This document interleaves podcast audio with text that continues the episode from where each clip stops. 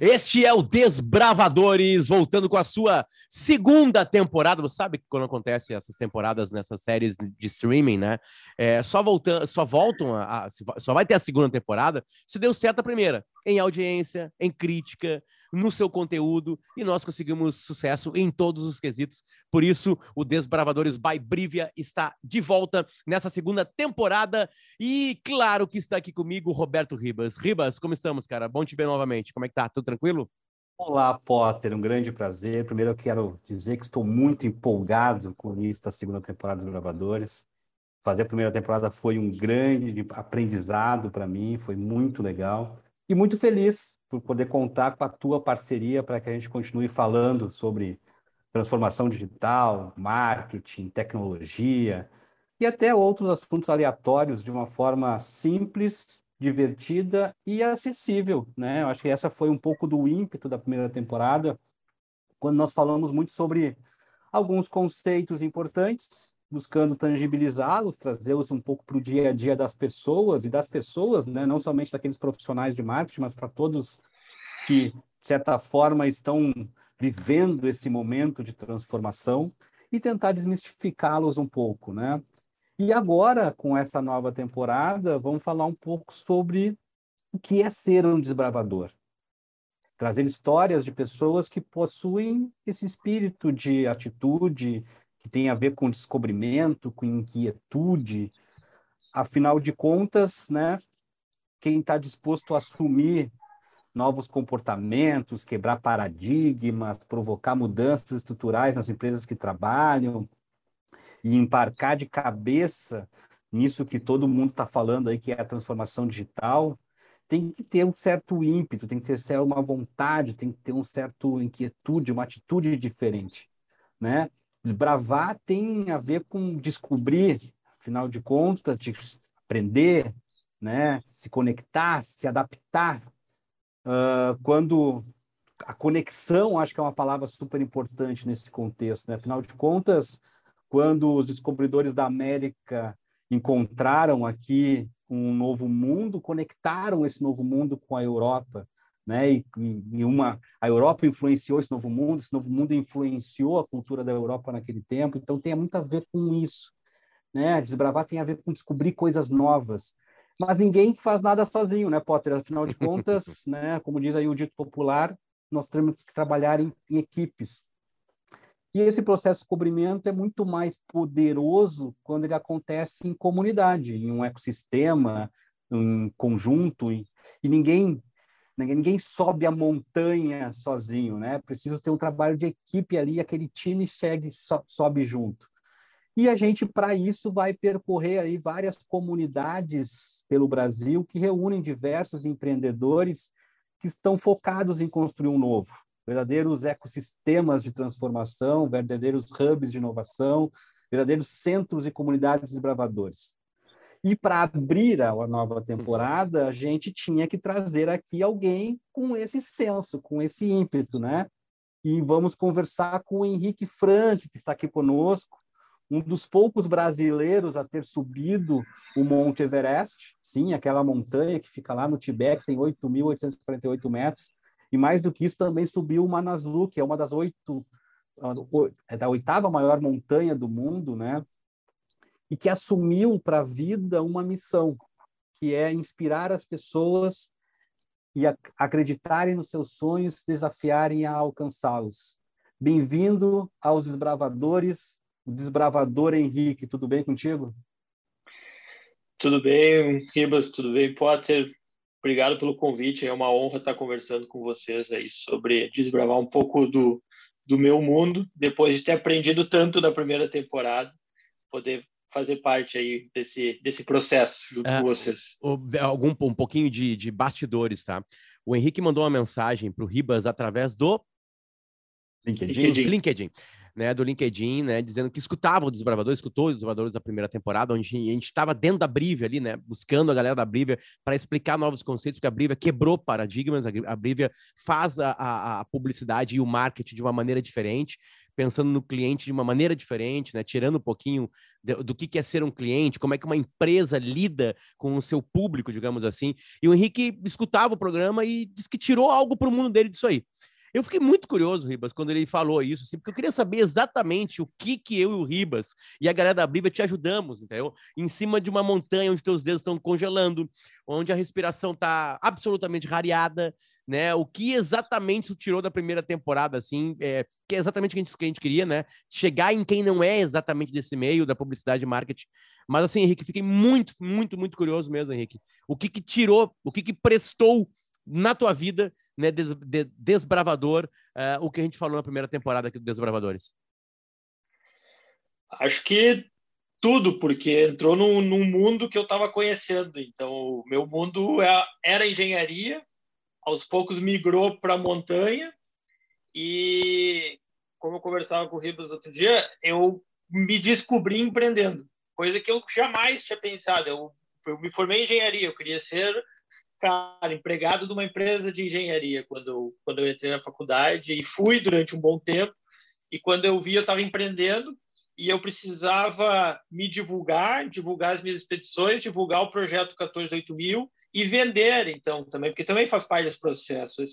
Uma das etapas desse, dessa minha missão de inspirar as pessoas é levar pessoas junto comigo, porque eu acredito que o montanhismo é para todo mundo também, assim como descobrir com os desbravadores que o marketing é também está na, tá na vida de todo mundo. Eu, eu acredito que a montanha é para todo mundo. E acho que foi o Desbravadores me, me inseriu né, um pouco nesse, nesses conceitos que eu estava descobrindo e penando bastante e me ajudou bastante nesse processo ao longo do ano passado. Bom, check, Ribas, check, porque é exatamente o que a gente queria. Exatamente o que a gente queria. E nessa segunda temporada a gente quer ouvir histórias, a gente quer, a gente quer aprender. Né? Porque aparentemente foi. Henrique, é, a, a, gente recoloca, a gente completa o círculo agora aqui. A primeira temporada é meio para explicar o que está acontecendo hoje no marketing e na publicidade. Né? Novos conceitos, novos jeitos de agir, né? É, a segunda temporada é sair do nosso bolo, né? Sair da nossa turma, abrir a porta e ir para a rua, porque é isso que faz uma agência. E tô chamando de agência só para ficar melhor na, na voz, tá, Ribas? Eu sei que não é uma agência, a Briva é uma, é uma outra coisa. Mas ouvir história, porque eles não conseguem fazer um trabalho, Henrique, sem. Eu falo eles porque eu não estou no dia a dia deles, né? Eu estou no Desbravadores. Sem ouvir a empresa. Sem ouvir que não procurou. Né? É, é, é, tem que se ouvir. E aí, como tu quis também ser empreendedor nesse no 14 8 mais, 8 mil mais, é, é, é, é engraçado isso, porque a gente meio que completa, a gente te procurou para te dar pra gente, né? força para a gente seguir e tu mesmo assim, e tu tirou força do que a gente estava falando para tocar um outro processo na tua vida, que é vender a tua ideia, que é colocar pessoas para realizar, sentir as mesmas coisas que tu, sabe? É um círculo que se completa, assim, achei muito interessante isso. Se, se retroalimenta, né? Eu acho, Potter. Eu acho que eu, eu me encontrei muito ensinamento e quando, quando eu busquei o Ribas, eu tava, uh, mandei aquela mensagem para ele, foi mais pedindo ajuda. E, e, quando eu vi, de repente, ele, ele, ele, falou, ele devolveu a bola e disse, Rick, acho que, tipo, compartilha a tua história com a gente. Então, é, é muito legal esse processo, assim, de, de fazer a quatro mãos.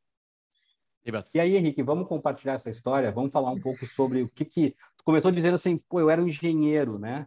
Então, eu queria trabalhar como colaborador de uma empresa, fazendo meus cálculos, fazendo as minhas, né, usando meu Excel ali, feliz da vida e de uma hora para outra você resolveu subir a montanha, fez com que isso se tornasse o teu dia a dia, a tua profissão. Me conta um pouco aí o que que, que gerou essa, essa vontade, porque sim, não, não dá para acreditar que tu, assim, vou subir a montanha de 8 mil, vou passar lá menos 50 graus, vou sofrer com a vontade, assim, tipo, ninguém quer isso, né? É, não foi bem de uma hora para outra, assim, foi, foi um processo, eu acho, assim como foi um processo me ver empreendendo, foi um, subir a montanha foi um processo, assim, desde o do Henrique menininho lá, seis anos de idade, no interior do Rio Grande do Sul, que viu uma reportagem dos primeiros brasileiros e sequer acreditei que era para mim, então eu, eu brinco que foi o sonho esquecido, que eu vi gostei e disse não é para mim, é na ingenuidade da, da criança de seis anos de idade. E ao longo da vida, eu fui me encontrando com essa coisa que eu sempre fui apaixonado, que é a natureza, o esporte, a aventura, e seja através do escotismo, seja uh, viajando, até que lá por 2011, 2012, eu, come... eu tive a oportunidade, fui convidado para escalar em rocha por, uh, com alguns amigos, uh, aí per perto de Porto Alegre, e... e me apaixonei por isso. Só que ao mesmo tempo, cara, eu estava seguindo o fluxo normal da vida, digamos assim. Eu estava terminando a faculdade, fui, me formei, fui convidado para trabalhar em Alagoas, fui, e mas a, a escalada como hobby nunca deixou de fazer parte. Pelo contrário, assim, quando eu fui morar em Alagoas, ela, ela entrou ainda mais na minha vida porque virou uma válvula de escape. Então, cara, era um mundo, um mundo muito diferente e era minha minha válvula de escape nos finais de semana era escalar até que em 2014 mais ou menos eu fui para o Rio de Janeiro escalar também escalar lá no, no Pão de Açúcar e naquela oportunidade uma amiga me deu um livro sobre um brasileiro que tinha escalado o Everest e daí aquela memória de criança voltou eu falei cara eu estou escalando estou fazendo por que não então a dificuldade que era principalmente financeira e de medo de altura, eu já eu vinha vencendo. Eu falei, cara, vamos vamos pensar sobre isso. E daí eu fui para Bolívia ter a minha primeira experiência, fui escalar, fazer um curso de escalada em gelo para entender como é que era isso, o ar rarefeito, o frio, então fazer esporte de alta intensidade por muitas horas. E, e me apaixonei. Eu, eu, brinco que essa, essa viagem foi assim: foram os três primeiros dias, foi o inferno, foram os piores dias da minha vida e os outros sete dias foram os melhores dias da minha vida, assim, porque depois que eu que eu venci o processo de aclimatação, que o meu corpo se adaptou, que a dor de cabeça passou, que eu consegui fazer o corpo voltar a funcionar normal, eu me apaixonei pelo esporte, voltei, fui escalar o Aconcagua, que é a montanha mais alta da América, e quando eu desci do Aconcagua, eu falei, cara, é isso que eu quero fazer, então, o mundo da engenharia já para mim já estava meio nebuloso, uma pressão que eu não queria, estava mais perto do que eu, eu dizia para mim quando eu tinha meus 18, 19 anos, que eu, que eu não queria para minha vida, que era ficar preso dentro do escritório. Eu estava mais perto disso do que uh, do que eu eventualmente queria. Porque eu, quando eu era mais novo, não tinha certeza do que, que eu queria para minha vida. Eu sabia o que, que eu não queria, que era ficar preso dentro do escritório. E eu estava mais perto disso. Daí a montanha me apresentou de volta ao mundo. Eu falei, cara, é isso que eu vou, vou fazer. E enxerguei o Everest como um grande objetivo que poderia me propiciar isso naquele momento. E passei a encarar minha, minha vida uh, nisso. Assim. Falei, cara, vou ir para o Everest. E daí sentei para planejar. Isso era janeiro de 2017. Falei, vou montar um projeto, vou atrás de patrocínio, porque um monte de gente vai querer me patrocinar. E daí chegou em abril, eu não tinha um projeto, ah, eu, eu, uso a data de abril porque era exatamente um ano antes da data que eu tinha previsto ir, abril de, abril de 2018. Ou seja, um ano antes eu não tinha um projeto, eu tinha um monte de gente me dizendo que eu era louco e que eu, que eu que, na verdade, eu queria me matar e, e outras coisas mais. E vários nãos, né? Que diziam, cara, beleza, muito legal, vai lá, mas eu não vou pôr o nome da minha empresa nisso Boa sorte. Viu, Potter? Aí a conexão que existe desse mundo que o, que o Henrique está nos trazendo com aquele cara de marketing lá, que recebe vários nãos, que está dentro de um contexto onde ele precisa, de certa forma, se adaptar, mas as pessoas ali estão né, dizendo para ele que não, continue fazendo do jeito que nós fazemos. Nós estamos há 30 anos lucrando dessa forma, vamos seguir vendendo os mesmos produtos, qualificando o nosso processo produtivo. Isso vai nos levar né, para mais 30 anos de, de, de, evolução. E aí, né, e, e, e é também a, a, relação que o Henrique teve naquele, naquela viagem lá dos três dias de sofrimento, mais os sete dias de né? Quando a gente se depara com um processo de transformação, a gente tem né, todas as, as resistências do mundo contra nós. Né? A gente encontra várias dificuldades nesse processo, principalmente quando nós estamos falando de transformação digital, que tem muito envolvimento de cultura, tem muito envolvimento de fazer diferente aquilo que se faz há muito tempo, de mudar o que é padrão já. E aí, obviamente, isso gera dores, geram sofrimentos, que obviamente se a gente conseguir passar por esse processo, né, inicial de, de sofrimento, a gente vai conseguir ter os depois os sete dias hum. melhores da vida ali, conforme o Henrique trouxe. Né? Eu acho que é legal essa essa conexão dessa desse aventureiro com desbravadores que nós somos nós aqui do marketing, tentando construir o um novo, tentando transformar o mundo, né? E, e Henrique, é engraçado, né? Que para conquistar o mundo tem que passar pelo The Strongest, né? Tem que passar pela Bolívia, na Libertadores, não adianta, né? Tem, tem que ir lá para ver como é que é, porque todo mundo pega o mais forte, né? E chega lá e é um horror para ganhar do Strong, ninguém tem ar, aquela coisa toda, né? Tubo de oxigênio na cara, né? fazendo uma, uma metáfora futebolística. Henrique, a, a, gente vai tentar. Eu acho que o ouvinte, o cara que está aqui nos Desbravadores, ela que está aqui com a gente, ela, ela, ela tá ouvindo a gente e está assim, e, e, entende que tem metáforas como essa que o Ribas fez. Entende que isso vai, vai, vai tirar, porque assim, a tua história de ir para o topo do mundo é, é, e o esforço disso é, é, é uma história que, que é o que tu quer, quer contar hoje, né? Tu quer falar assim, cara, vem comigo, né? Claro, tem testes, tem, tem, tem algumas capacitações para fazer isso. Não é só chegar e caminhar, né? Não é uma caminhada, é uma coisa bem mais complicada que isso.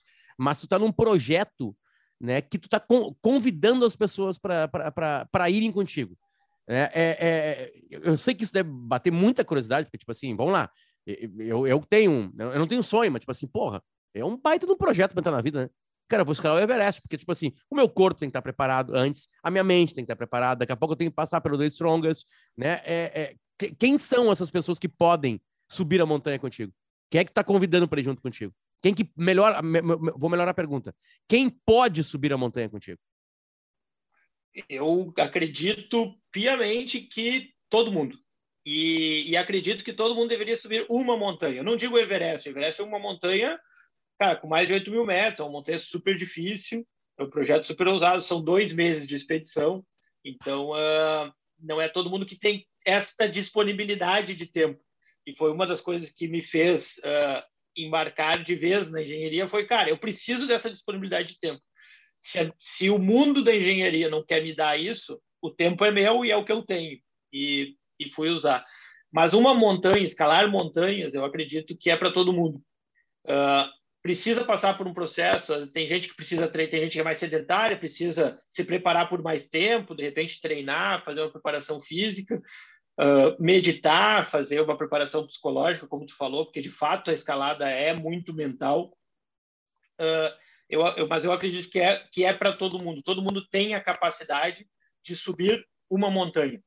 E, e eu acho que faz, faz bem para todo mundo subir uma montanha na vida, assim, fazer, viver a metáfora você mesmo, não escutar alguém contar, porque eu consigo e eu acho que eu consigo, uh, busco inspirar as pessoas fazendo isso que a gente está fazendo hoje, contando a minha história, mas a melhor forma de inspirar as pessoas é levando elas para viver a metáfora. E ela fazer, ela fazer essa, essas, essas conexões com a vida dela, sentindo as coisas na durante o processo é que é muito assustador, né, Ribas? A gente, quando lê um relato, relato do... tudo bem, você tá falando para qualquer montanha da vida, né?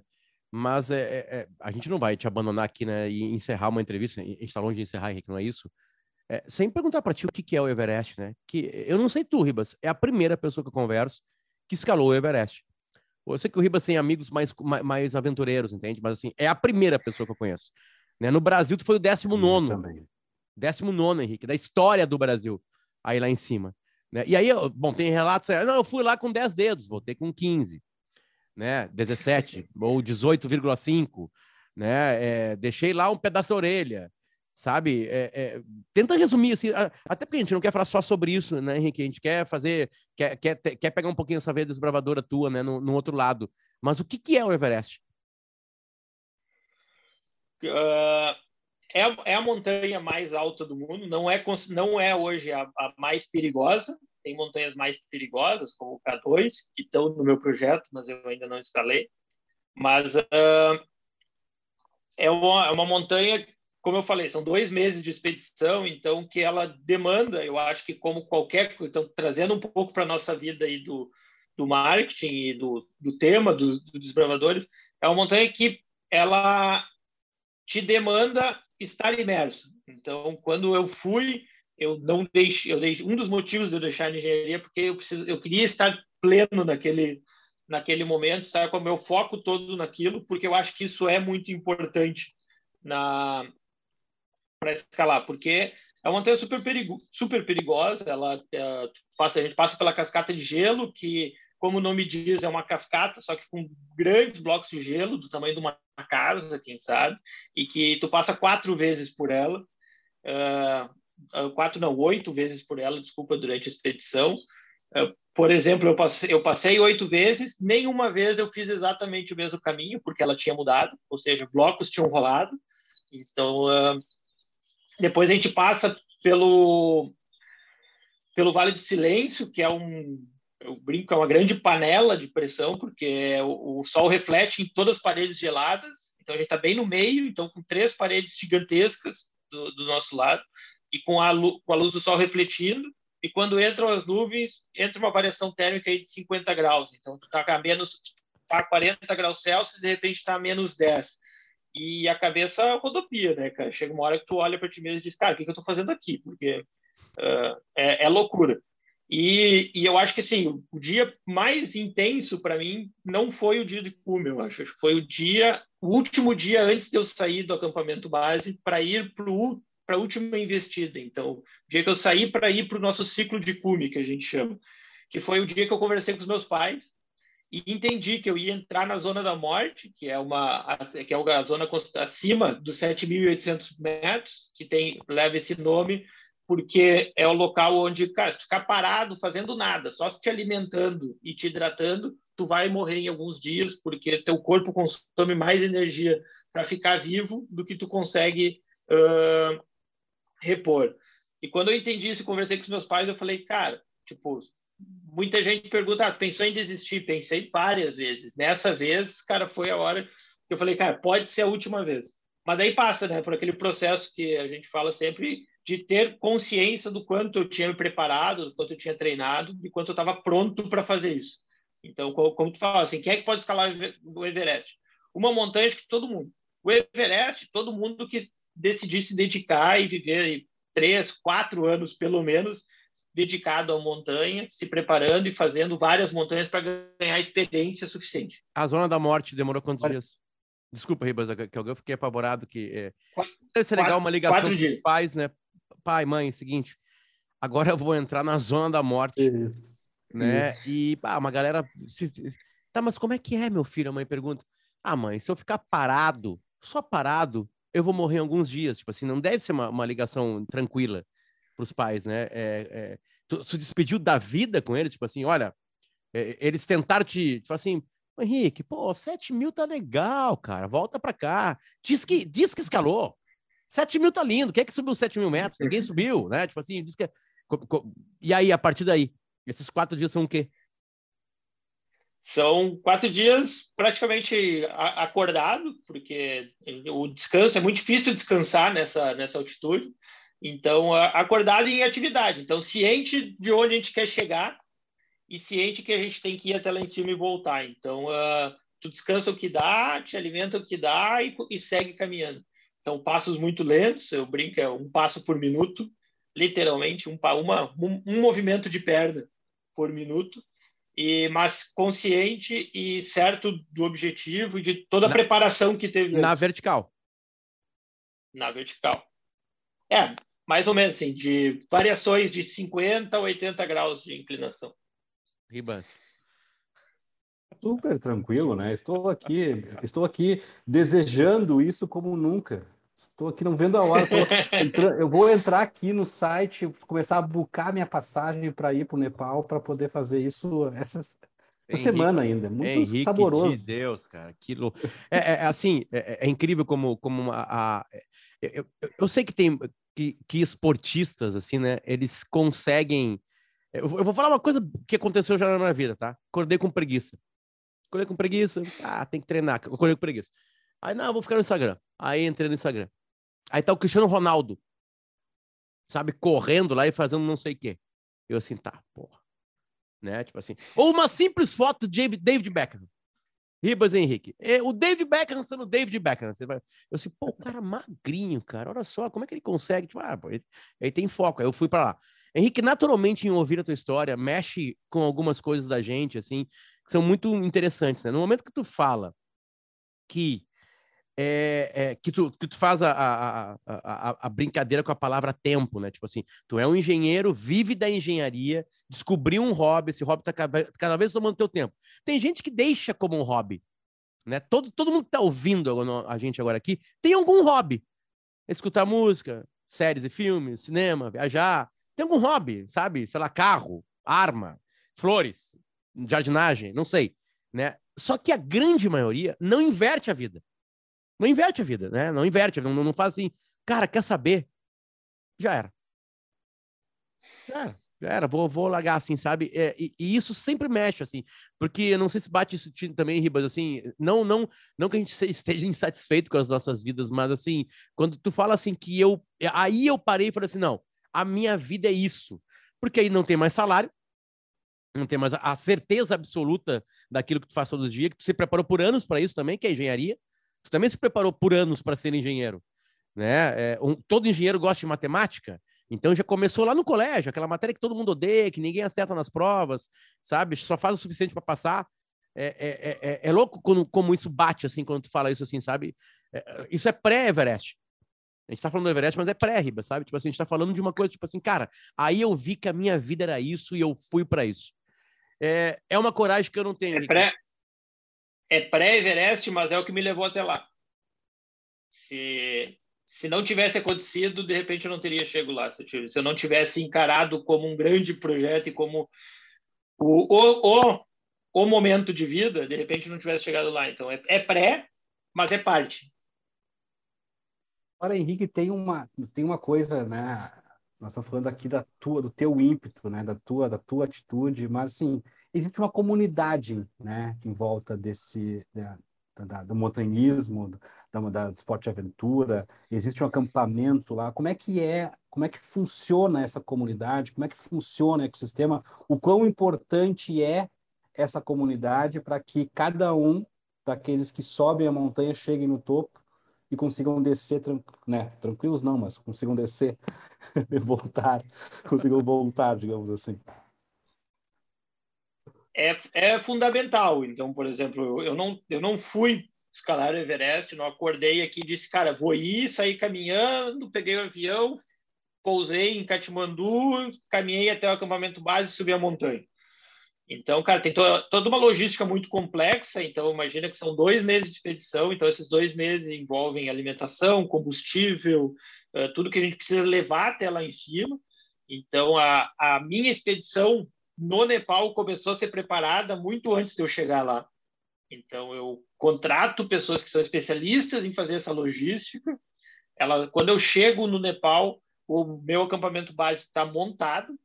Então eu chego lá e, e faço parte de uma expedição uh, internacional, mas no nosso, no nosso caso a gente uh, se reuniu, alguns brasileiros, e montou uma expedição brasileira. Então, por uma questão de confiança, uh, então eram, éramos pessoas que já nos conhecíamos, então a gente já entendia o processo de, de escalada de cada um, mas se associou a nepaleses que estavam lá junto conosco e que foram fundamentais para a gente chegar lá em cima tanto os que foram com a gente até o cume, quanto os que tinham fun as funções adjacentes, que era o cozinheiro do acampamento base. Então, a gente sempre tinha uma refeição saborosa e quente para comer quando a gente estava no acampamento base. Duas, né? O almoço e a janta, pelo menos. Então, uh, e isso é o que garante. Então, uh, desses dois meses de expedição, eu passei, sei lá, 20 escalando e os, o restante indo até o acampamento base e descansando no acampamento base. Então, esse, essas pessoas que estavam ali nos ajudando e fazendo esse trabalho, estão derretendo água praticamente todo dia, derretendo gelo para fazer água e, e, nos, e nos propiciando esses pequenos confortos, então, que seja de tomar quatro banhos ao longo da expedição, então tem que derreter 10 litros de água e fazer. Se a gente tivesse que fazer, além de tudo, fazer isso, seria muito mais difícil. Então, essas pessoas que estão juntos são fundamentais. E, além disso, tem toda uma outra comunidade no Nepal que são os nepaleses que moram na região da montanha. Então, eu fui para o Everest, fui para o Manaslu caminhando. Então, eu acessei o acampamento base caminhando e, e interagindo. E, e, essa, e acaba sendo uma vivência cultural muito forte. Então, uh, eu, eu, brinquei no início falando da, da, meditação, é um processo meditativo, e eu fui entender isso lá, com essas pessoas me explicando isso, o que, que é o budismo, o que, que é uh, a montanha para eles, como a montanha é um deus, como ele é importante, deve ser respeitado. Henrique, várias coisas, né, Ribas, acho que, que, que colam né, nisso, né? É, tu deve ter nos ouvido, uh, Henrique, que a gente, em um dos episódios da primeira temporada, a gente falava sobre é, a barriga no balcão, né? Que é, que é o primeiro ponto de comércio da história da humanidade, né? Quando, quando o, o encontro numa pequena vila, de um local que pegava a alface do Ribas, a cenoura do Henrique, a carne do Potter, né? Não sei o que da Joaninha, não sei o que do Fernando, blá, blá, blá, e aí trazia tudo para o mesmo lugar e aquele cara vendia, né?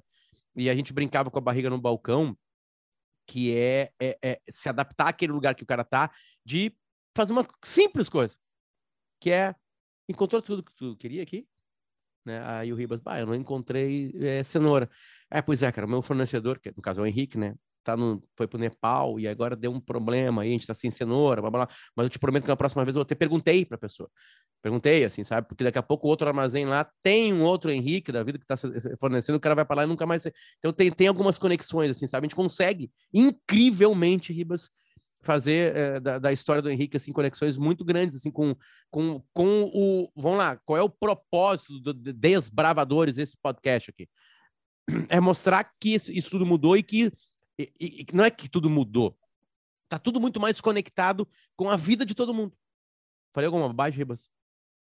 É isso aí. E aí e a questão da importância da troca nesse processo né a troca cultural, o envolvimento, a conexão com a comunidade local, entender uh, de um aspectos culturais religiosos de uma outra forma, né? A forma como como a, a meditação, a forma como eles pensam sobre a montanha, aquilo ali tudo de certa forma ajuda no processo de construção e no processo de abertura da cabeça também, abertura da, da, mente para chegar naquele objetivo lá, porque muitas vezes tu vai uh, com um foco, né? E quando, quando tu depara dentro de um ecossistema um pouco maior, quando depara com uma comunidade um pouco mais com premissas diferentes, com visões diferentes, tu vai, pô, peraí, não é bem assim que eu estava pensando, daqui a pouco pode ter um ajuste de rota e é por isso, Potter, que a gente vai ao longo dessa temporada conversar com empreendedores em locais que proporcionam isso. Vamos falar com Caldeira, vamos falar com o Distrito, né, que são hubs de inovação que concentram ali um ecossistema de empreendedores que estão tentando criar algo novo.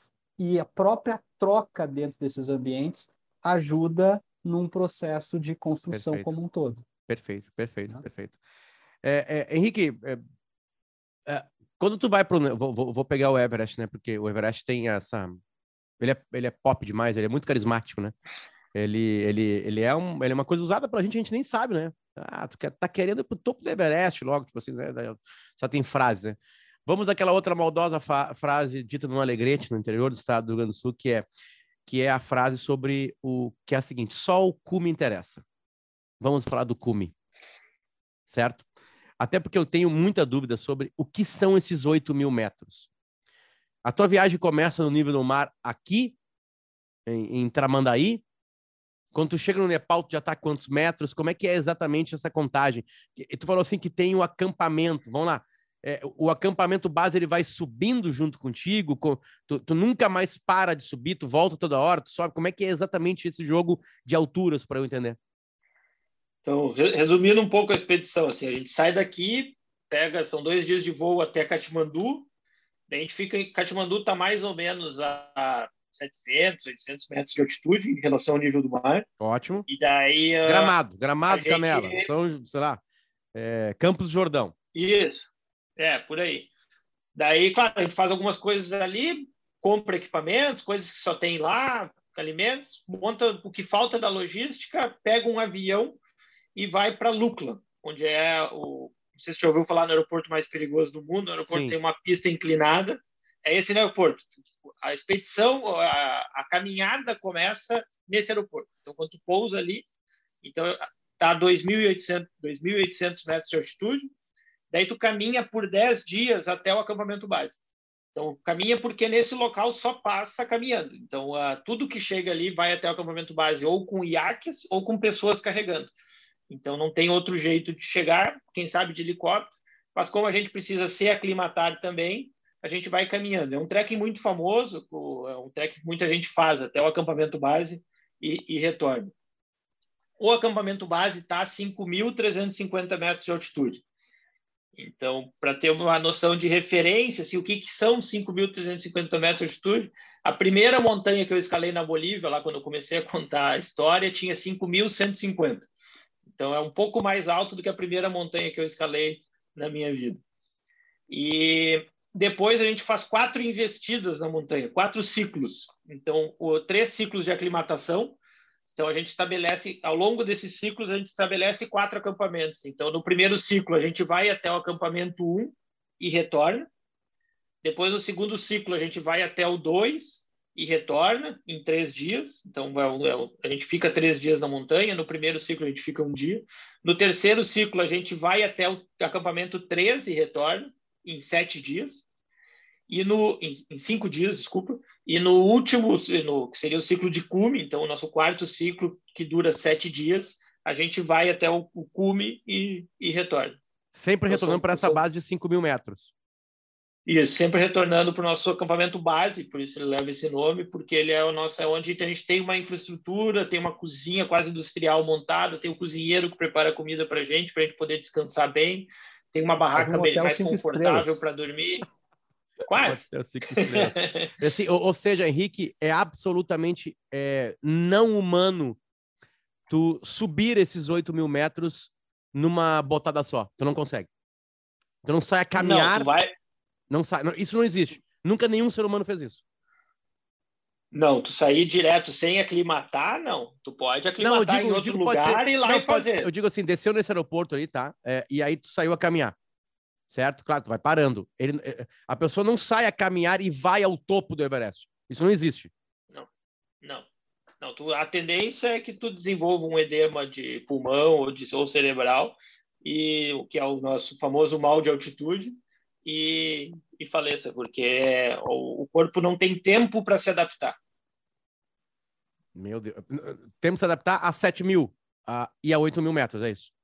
Isso. Então, a gente, cada vez que a gente volta, a gente se expõe à altitude, então o corpo sofre. Então, cada uma dessas exposições são muito sofridas, então é muita dor de cabeça, já, o corpo de fato sente. Para ter uma ideia, eu perdi 15 quilos ao longo da expedição.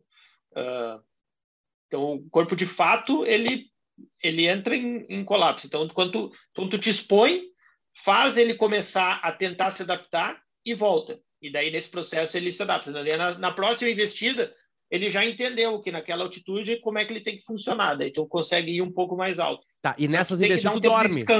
Nessas investidas, entre aspas, tu dorme. Tu se pendura na montanha e dorme. Isso, tu dorme na montanha, porque tem locais mais seguros onde a gente consegue montar alguns acampamentos e daí, nesses locais, a gente dorme. Então, o que eu falei, que durou cinco dias o terceiro ciclo. Sim, sim. Então, durante esses cinco dias, a gente dormiu nessas diferentes altitudes. É. Henrique, desculpa, cara. eu, o Ribas, a gente começou, a gente tava conversando antes. Pá, tá aí, né, cara? Tá aí nossa meta, Potter. Pô, vai, olha só, 15 quilos, Ribas. Emagreceu o que a gente tá.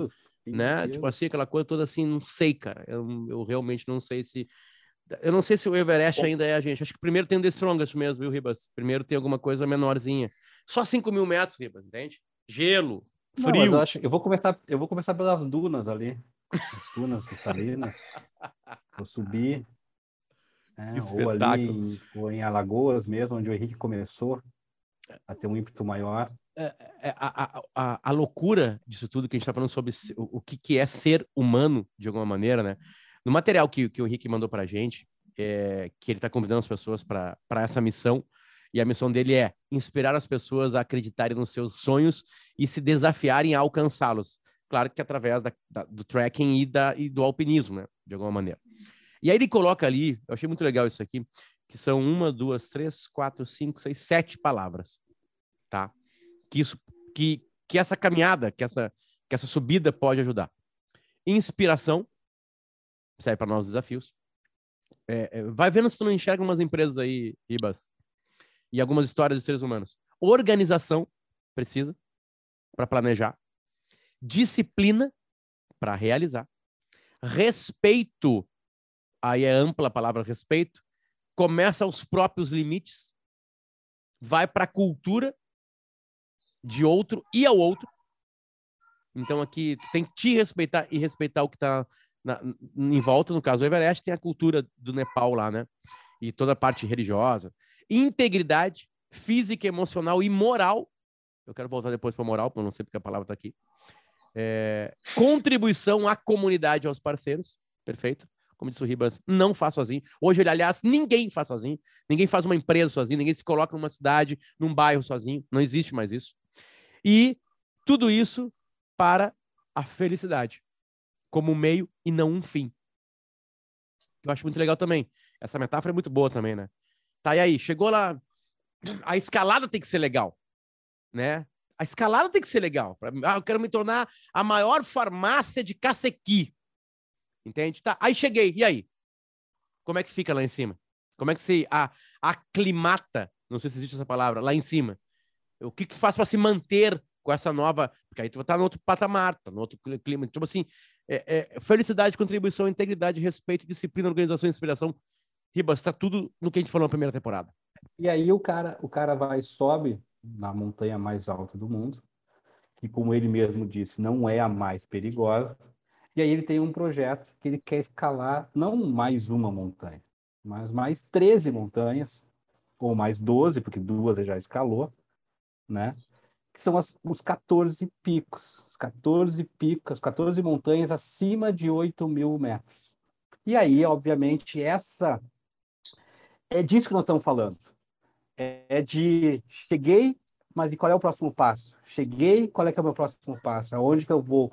E aí esse processo é um processo continuado, é um processo de permanente que a gente precisa seguir. E essa aqui é o ímpeto de todos esses caras que nós queremos conversar nessa temporada, que estão aí para efetivamente ir para o próximo, pro next step, próximo passo.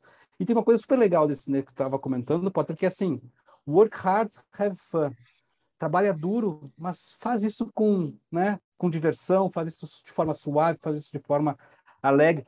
Torna aquele teu sonho adormecido lá, como, como a gente falou, em algo que é o teu dia a dia, que é o que você quer fazer. Eu acho que isso é super importante, porque isso ajuda a dedicar. A gente tem falado muito aqui, a gente falou bastante na última temporada sobre alguns paradigmas né, desse processo como um todo. E um deles, que eu acho que é super aderente à nossa conversa aqui hoje, que é o paradigma de estar aberto, né?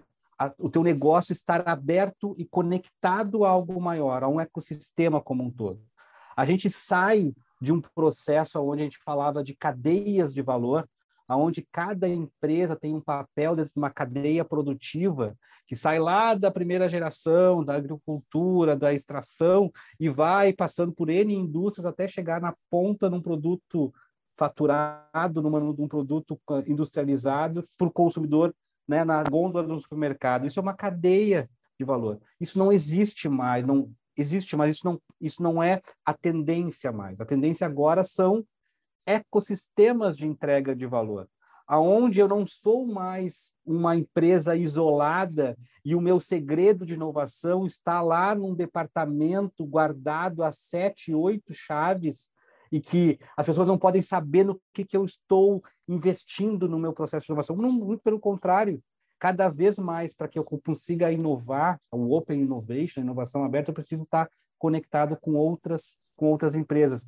E aquele concorrente pode ser um parceiro no desenvolvimento de uma nova solução, de um novo produto, de um novo modelo de negócio. Então, estar aberto a isso e, e, é muito importante. E fazer parte de um ecossistema, de uma comunidade como um todo, é mais relevante ainda. Então, abra o seu negócio, busque parceiros, busque relacionamento aberto com quem, com fornecedores, com clientes, com, com concorrentes, porque você não faz parte mais de uma cadeia linear de produção, você faz parte de um ecossistema. E ecossistemas é que é o tom desta temporada. Vamos falar com desbravadores, empreendedores que não vieram ao mundo a passeio e que estão concentrados em comunidades propícias para desenvolvimento de inovação, desenvolvimento de transformação como um todo. E Ribas, eu acho que o Henrique vai ouvir essa nova temporada no certamente no Paquistão, né? K2 está lá. Né? É, é, Nepal ele vai praticamente morar no Nepal, né? Porque eu tô vendo aqui, eu, eu não vou acertar nunca o nome, tá? vamos lá, o, vamos lá, vou tentar, tá? É, ele vai escalar o, o K2 é no Paquistão. Aí tem o Kanchenjunga, acertei? Acertou. É, é tão grande, tá na Índia e no Nepal. O Lhotse, no Nepal. O Makalu, também no Nepal. O Choyo, não, Chou, Choyu. Cho, Choyu. Choyu, que é China e Nepal. O Dauladiri, Nepal também. O Manaslu, Tchek, já subiu, 27 de setembro de 2019. O Nanga Parbat, também aí no Paquistão. O Annapurna, uh, Nepal. O Gasherbrum 1, no Paquistão. O, o Broad Peak, no Paquistão. O Gasherbrum 2, que é um pouquinho mais baixo, alguns metros mais baixo no Paquistão. E finalmente na China, o Xixapangma. Isso aí. Tu, tu bota. As 14. Não tem internet lá no Xixapanga, né? Não tem. Bom, se bem que é na China, tu também tu, vai, tu tá ferrado, né? Aqui, aqui tá cada, cada vez tá, che tá chegando ah, mas... cada vez mais. É mesmo? Se não tem internet, como é que tu vai colocar no teu Instagram, tu chegou lá e teu story? Não, e na China, ou tu baixa um, um, um, um, IP antes aqui no Brasil, algum outro lugar, ou tu chega lá e acabou. Eu fui pra China e cheguei lá, não, não, eu vou ver o meu Gmail. Gmail né? Tá numa ditadura, meu cara. É outro clima aqui. Aqui é só o deles, uso deles. Ah, mas eu não tenho quando deles. Já era. Né? É, Henrique, pá, cara, é, é, é, é na real, assim, é, aproveitar que tu tá no nível do mar, assim, sabe? E dá vontade de ficar conversando horas sobre essas aventuras, assim, de, pra gente. Mas a gente agradece muito tu topar o, o, o jeito que a, a conversa dos desbravadores, né? Porque não é exatamente uma entrevista, né? É, sobre como é que é subir nos, as montanhas, mas é fazer sempre esse, esse, essa, esse jogo de metáforas aí, né, que o Riba fez tão bem hoje no programa. Então, acho que a gente começou a segunda temporada muito, muito bem, Henrique. Muito, muito bem mesmo, de verdade. Queria um, um recado final teu, né? Vender o teu peixe, né? Como é que a gente faz? É, se alguém te falou ali, ah, Potter, a gente não vai, não vai para Anapurna, entendeu? É, eu tô convidando para ti, sei lá, num, num rochedo aqui, pertinho de Porto Alegre, pertinho do Rio de Janeiro, sabe? Sei lá. É, o que, que, é exatamente esse projeto que tu traz pessoas para subirem contigo? Então, a, cara, fico muito feliz com o convite. Eu acho que tem, tem tudo a ver. Eu, eu nunca tinha me olhado para mim mesmo como um desbravador, mas quando o Ribas falou, eu acho que faz todo, todo sentido. Eu quero só complementar quando tu falou do cume e do, e do ser feliz. Uh, eu acho que é isso, imagina, são dois meses de expedição e 20 minutos de cume. Então, se não for, se não te divertir no caminho, isso é uma tortura. E, e, e, não um projeto, né? Então, uh, é muito importante esse processo, porque tu não, tu não sabe que dia tu vai chegar no cume, isso não está planejado, porque tu depende, os fatores externos são muito grandes, então tu tem que estar tá curtindo o caminho. Eu fiquei 10 dias preso no acampamento base, então, no, então esperando o clima melhorar. Então, se tu não curtir esse processo, cara, vira, vira uma tortura. Mas eu acho, eu acho que é para todo mundo. De repente não o Everest, de repente não o Manaslu, Annapurna, mas uh, todo mundo pode subir uma montanha. Eu acredito muito nisso. E, e é isso. Meu, o, o meu convite para as pessoas e, e, ajudar as pessoas a começar, pelo menos experimentar, ter uma, viver uma, uma experiência. Então, nessa, nessas montanhas. Então, acompanhando elas desde o início, porque eu sei que o, o, processo é longo, então normalmente planejando aí com seis, sete, oito meses de antecedência, muito equipamento para levar junto. Então, e viver junto, então, através das, das redes, o projeto 148 mas também que é outra forma de se inspirar e, e conhecer um pouco daquela, daquela cultura desses quatro países aí que a gente visita ao longo do, do processo. Bom, tá marcada a próxima o viagem já. Que...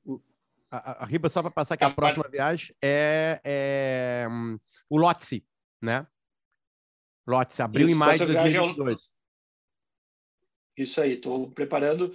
Estou indo para o Equador agora, dia 23, fazer um treino junto com alguns clientes de primeira viagem, algumas pessoas que nunca foram para a montanha vão comigo. A gente vai escalar quatro vulcões ao longo desse processo. Então, fazer, fazer essa, essa escalada, a gente vai chegar até 6 mil, 6 mil metros aproximadamente, e para mim serve como treino, e depois eu volto e termino essa preparação e início de abril embarco para o Nepal para outra expedição de dois meses.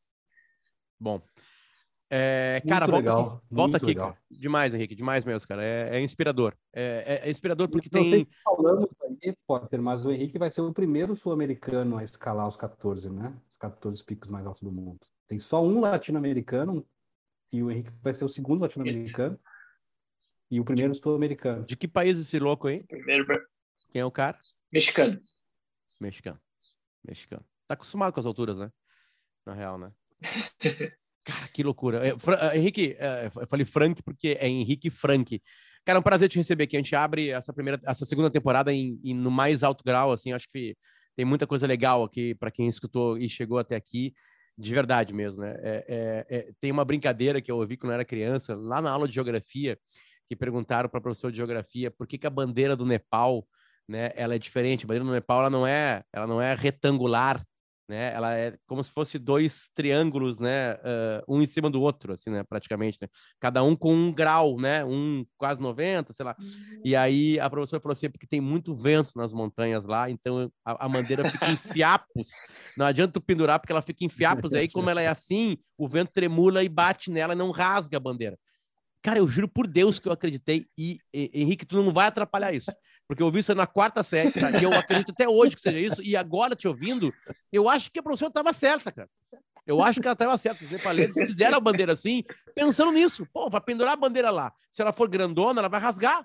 A gente vê clubes, da, né, às vezes a bandeira do Inter e do Grêmio aqui em Porto Alegre, ela se rasga, são bandeirões gigantescos, né? Porque o vento fica batendo lá, né? Daqui a pouco você tem menos pano, ela bate menos. Então, eu vou acreditar depois desse papo contigo aqui, de verdade.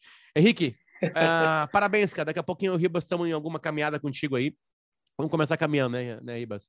Vamos, vamos, nossos problemas vão ser assaduras, né? Vão ser outros tipos de cansaço, né? Uh, uh, e aí depois a gente vai sobe um pouquinho, vai subindo devagarinho na vida, porque é, é assim que as coisas são calma, divertidas no meio do caminho. Henrique, obrigado, aí, cara. eu vou deixar, lá, eu vou deixar uma dica aqui que o Henrique me deu, na realidade, e que eu assisti né, depois que eu conversei com ele, que foi um documentário Netflix que é 14 Picos, que é muito legal. Então assistam esse documentário. Fala sobre o Nins Purja, que foi um nepalês que, que subiu, né, fez um projeto que chamaram o projeto que era impossível ele fazer, que ele quebrou o recorde de escalar esses 14 picos no número, máximo de semanas lá todo mundo dizia que era impossível, e ele chamou esse projeto de O Projeto Possível. E é muito legal esse documentário. Assistam ele, então fica como dica, e obviamente a outra dica é assistam a primeira temporada e continue com a gente, para que vai ser muito legal a segunda temporada. Perfeito. Valeu aí, Henrique. Henrique, Valeu. obrigadão, cara. Valeu, volte sempre. Muito obrigado, sucesso e vou estar acompanhando, com certeza. O que, que o Henrique faz quando não tem internet? Ele vai ali no Spotify, bota para baixar, na hora que ele está subindo, ele está ouvindo sobre, sei lá, uma história de marketing. 8 mil metros, quase 7 mil, a, terceira investida lá, né? Aí, ah, tá, não, pois é, porque a empresa abriu isso aqui, fez isso aqui, contratou não sei o quê, abriu, né? Ah, o Instituto Caldeira faz isso, isso, aquilo. Nem em São Paulo a gente tem conglomerado, ele tá lá, e ele lá, Ribas, mal com ar para ouvir. Acho que até daqui a pouco escutar alguém cansa, pode ser mortal para ti, né? É melhor tu não falar com ninguém, não falar nada. Valeu, Henrique. Ribas, tamo junto, cara. Essa temporada vai ser demais. Até mais. Tchau. Tchau, tchau.